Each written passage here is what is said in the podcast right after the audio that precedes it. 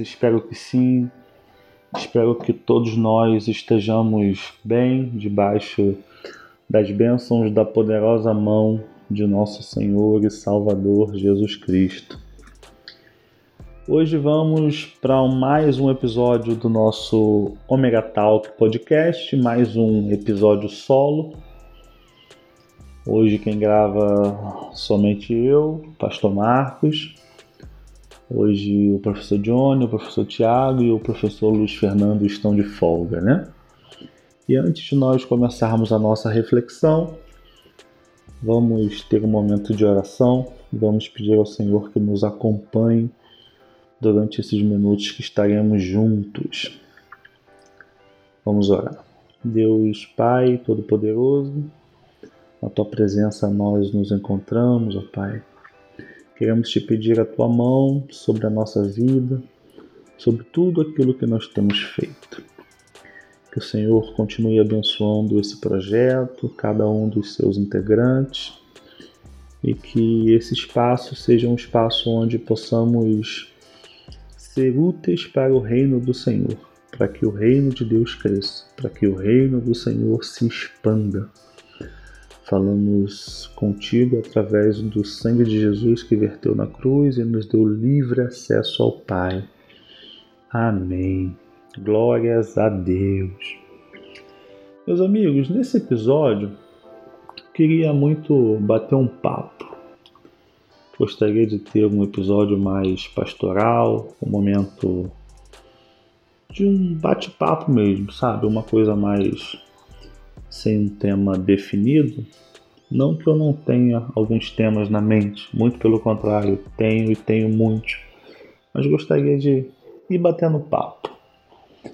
E a primeira reflexão que eu queria fazer hoje, ela está baseada lá no texto de Gálatas 1, versículo 18. O texto bíblico diz assim: depois, passados três anos, fui a Jerusalém para ver a Pedro e fiquei com ele quinze dias. Só para a gente entender, Paulo, na carta aos Gálatas, ele descreve o primeiro encontro que ele teve com os líderes da igreja em Jerusalém. E na verdade ele só encontrou com dois apóstolos, entre um Pedro. E olha que interessante. Fazendo uma análise bem super, superficial desse texto, essa palavrinha aí que nós nos foi traduzido por um, para ver a Pedro, essa frase, essa ideia, não dá uma ideia de um encontro casual, sabe? Dois amigos que batendo papo, que se veem, que falam sobre amenidades e tal. Não. Essa palavra, essa frase, assim como tudo na Bíblia, tem uma intencionalidade. A, a ideia dessa frase é: Paulo esteve com Pedro para lhe fazer algumas perguntas, sabe? Para tirar as dúvidas, para crescer no conhecimento daquilo que ele já tinha, para se inteirar acerca daquilo que Cristo estava fazendo ali naquela região. E isso me chama um pouco a atenção em alguns aspectos. O primeiro dele me diz como é importante nós estarmos perto, sim, de pessoas que têm mais quilometragem na fé do que eu e você. Como é importante, sim, para mim e para você estarmos rodeados de pessoas maduras na fé, que dão um bom testemunho, de pessoas que têm algo a acrescentar na nossa caminhada com Deus. A gente, por vezes, a gente perde tanto tempo, tanto tempo com tantas distrações. É, hoje em dia, então, as redes sociais né, são um verdadeiro buraco negro de tempo, né? Você pega o WhatsApp dois minutos, quando vê se passaram três horas. E aí aquela série de tarefas que você tinha para poder fazer, elas vão para o espaço porque você ficou entre uma conversa e outra, entre um bate-papo e outro, e os seus afazeres foram se acumulando. Mas isso é, isso é um tema bom, né, para um outro podcast. Mas deixa isso para uma outra hora. Mas voltando ao assunto, Paulo, que já tinha consciência de quem ele era, já fazia um trabalho junto a uma outra região distinta de Jerusalém, ele se encontrou com Pedro, reconhecendo a autoridade que Pedro também tinha, mas ele foi para uma espécie de discipulado, não sei se daria para usar essa palavra, de repente ficaria um termo um pouco forçado, mas me entendam discipulado nesse contexto não de um maior junto com um menor, mas onde, sabe, dois irmãos trocam informações a respeito do reino, que deve ser sempre a nossa preocupação. Nos nossos encontros, nas nossas reuniões, nós precisamos estar carregados dessa intencionalidade para que em todos esses momentos, em todos esses nossos encontros com nossos pastores, nossos líderes, eu não sei a organização eclesiástica da igreja que você faz parte, o seu líder de departamento, o seu líder de cela, o seu discipulador, não, não sei. Mas que em todos esses nossos encontros nós possamos sim falar de amenidade, não há, não há erro nisso. Perguntar se o time perdeu, se ganhou e dar aquela zoada e tal, não há erro nisso. Mas precisamos sim nos atentar para a parte principal, que é buscar o conhecimento, crescermos diante de Deus e diante dos homens. E é interessante é, quando a gente olha para a vida do apóstolo Paulo, que ele, na religião que ele fazia parte, ele mesmo diz isso, né, que ele era graduado, conhecedor, tinha credenciais para fazer parte daquela religião. Porém, quando ele se depara com uma nova rea realidade, quando, como muitos dizem, né, que ele caiu do cavalo, mas a Bíblia não diz isso, não menciona esse fato, é, quando ele se encontrou com Cristo, uma nova realidade se abre diante dele. E ele é, a gente por vezes a gente olha a Bíblia, a gente não consegue entender ou não consegue visualizar os pormenores. Não era fácil a situação de Paulo convertido. Muito pelo contrário, Paulo era um, um agressor da igreja cristã. Paulo fazia mal, matava, perseguia, prendia. Então Paulo ele era conhecido da igreja mas na verdade ele era temido por essa igreja. E temido com razão, porque ele tinha credenciais, ele tinha histórico de tanto mal que ele havia feito a esse grupo. Mas interessante é que Deus usou irmãos maduros na fé, e eu preciso abrir o meu coração, que não deve ter sido fácil a posição desses irmãos de a partir do momento em que o ex-agressor se diz convertido, você abrir a sua intimidade para esse ex-agressor. Será que não passaram dúvidas na igreja? Será que não passaram dúvidas na cabeça de todo esse povo? Olha, será que Paulo realmente hoje tem boas intenções? Será que ele não está só, como diz o outro, né? não é só um, um lobo em pele de cordeiro? Será que ele só não está querendo é, entender como a gente funciona para daqui a pouco trazer mais, mais um monte daqueles ex-amigos deles e matar todos e prender todos? Eu imagino que esse momento de transição não deve ter sido fácil na vida, na vida de Paulo. E provavelmente eu e você temos experiências próximas disso na nossa comunidade de, de fé. Provavelmente a gente já tenha se deparado com um irmão zombador, uma, um, um, irmão não, uma pessoa que zombava da fé, que zombava de Cristo, que zombava dos crentes e que em um determinado momento a graça se revela a ele e a luz do evangelho aquece o coração dessa pessoa, e ele é tomado da graça de Deus e é regenerado através da ação do Espírito Santo de Deus, e essa pessoa que outrora zombava, perseguia, falava mal, essa pessoa agora frequenta as reuniões que a gente frequenta.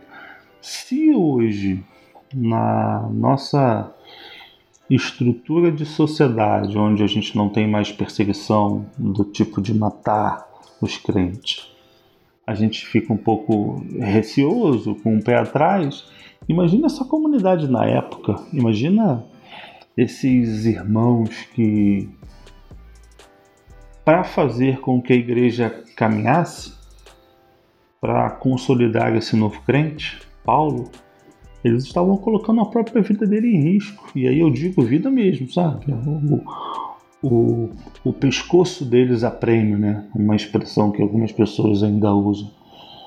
E hoje a gente não consegue é, pagar o preço, por vezes, de fazer um discipulado com um novo convertido simplesmente porque ele mora longe, simplesmente porque ele só, só pode sábado e a hora que o seu time joga, ou porque ele só pode domingo à tarde, mas aí domingo à tarde é a hora daquela sua soneca preciosa, né? aí como é que você vai fazer? Não vai poder deixar de dormir para estar tá ali explicando a Bíblia para uma outra pessoa.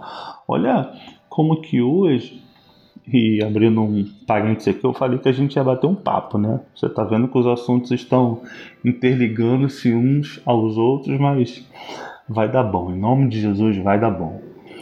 Mas percebem como que a igreja, na época do apóstolo Paulo, os irmãos arriscavam a vida para discipular alguém na fé, e hoje parece que a gente faz no nosso tempo vago.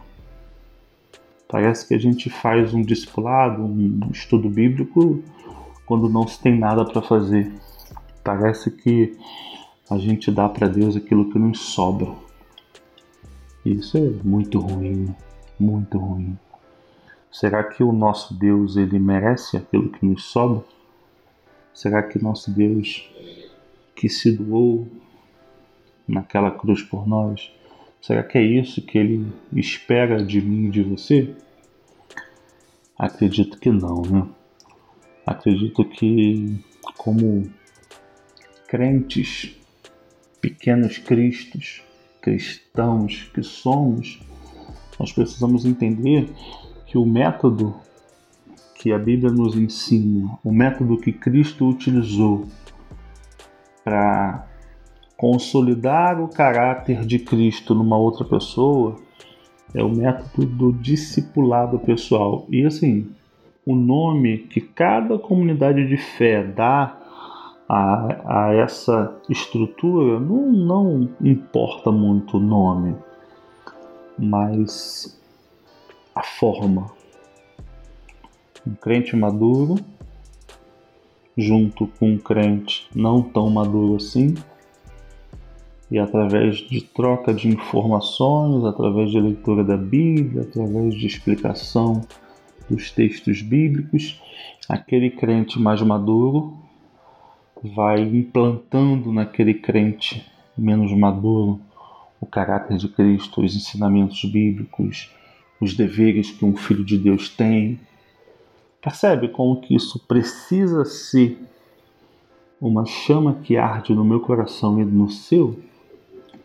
Percebe como que por vezes a gente tem deixado o discipulado até de lado? E olha que interessante isso. Por vezes a gente não está nem deixando de discipular para estar tá fazendo coisas vãs ou para estar, tá, não sei, só em casa tô olhando para o teto. Não, por vezes a gente está é, presos a atividades, até mesmo dentro da própria igreja, que são atividades legais, que são atividades bacanas, que são, que são atividades necessárias, porém nem sempre são atividades tão importantes quanto o discipulado.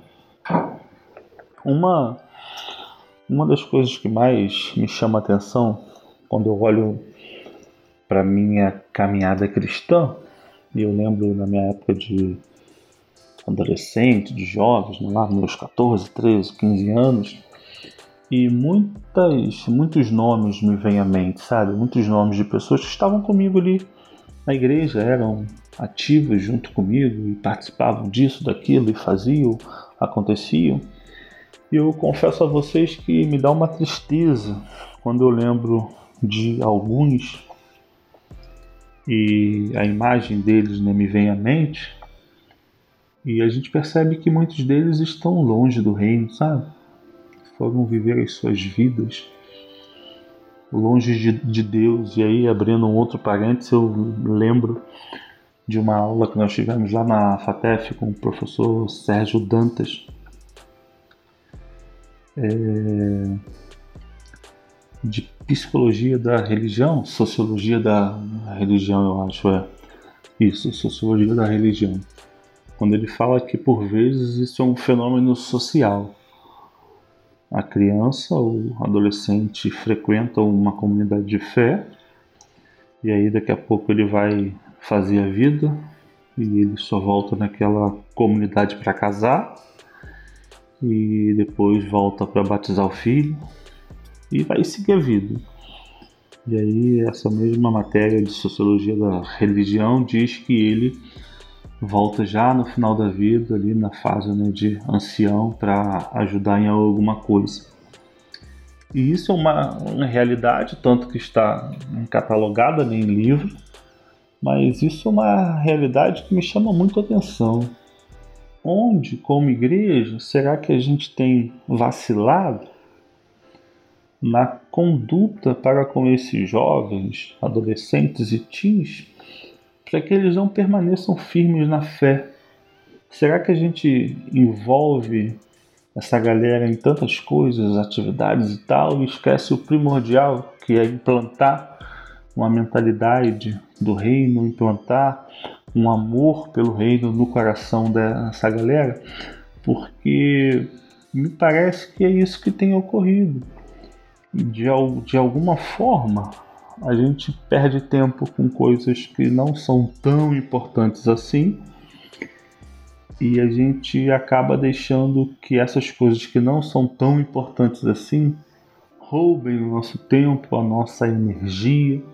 E a gente não consegue se dedicar àquilo sim que é mais importante no nosso papel como igreja. Mas eu já estou aqui falando já tem um bom tempo e esse episódio é um episódio solo, é um episódio que precisa ser um pouquinho mais curto. É um bate-papo né, com todos os outros integrantes, onde a gente gasta mais tempo, onde a gente troca ideia.